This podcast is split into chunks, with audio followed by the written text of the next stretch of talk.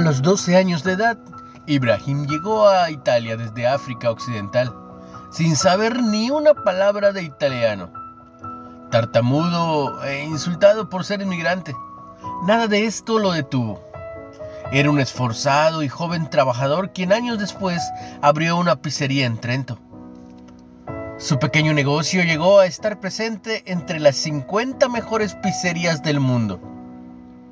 Entonces, con la ayuda y esperanza de alimentar a los niños hambrientos de las calles italianas, lanzó una organización benéfica de pizzas, basado en una tradición napolitana en la que los clientes compran un café extra, nombrado café pendiente, pero aplicada a las pizzas, o sea, una pizza pendiente Además, insta a los niños inmigrantes a olvidarse de los prejuicios y seguir adelante. Tal persistencia evoca las lecciones de Pablo a los Gálatas respecto a hacer bien a todos constantemente. Pablo dice, no nos cansemos pues de hacer el bien, porque a su tiempo segaremos si no desmayamos. Velo, en Gálatas 6.9.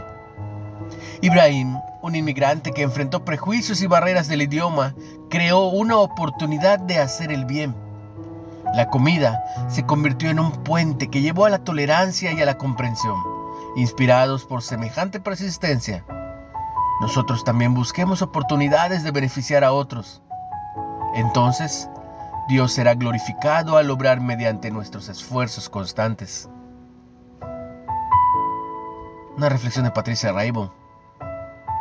¿Cómo glorifica a Dios tu persistencia? En tu vida, ¿qué merece más de tu persistencia piadosa y obras de amor?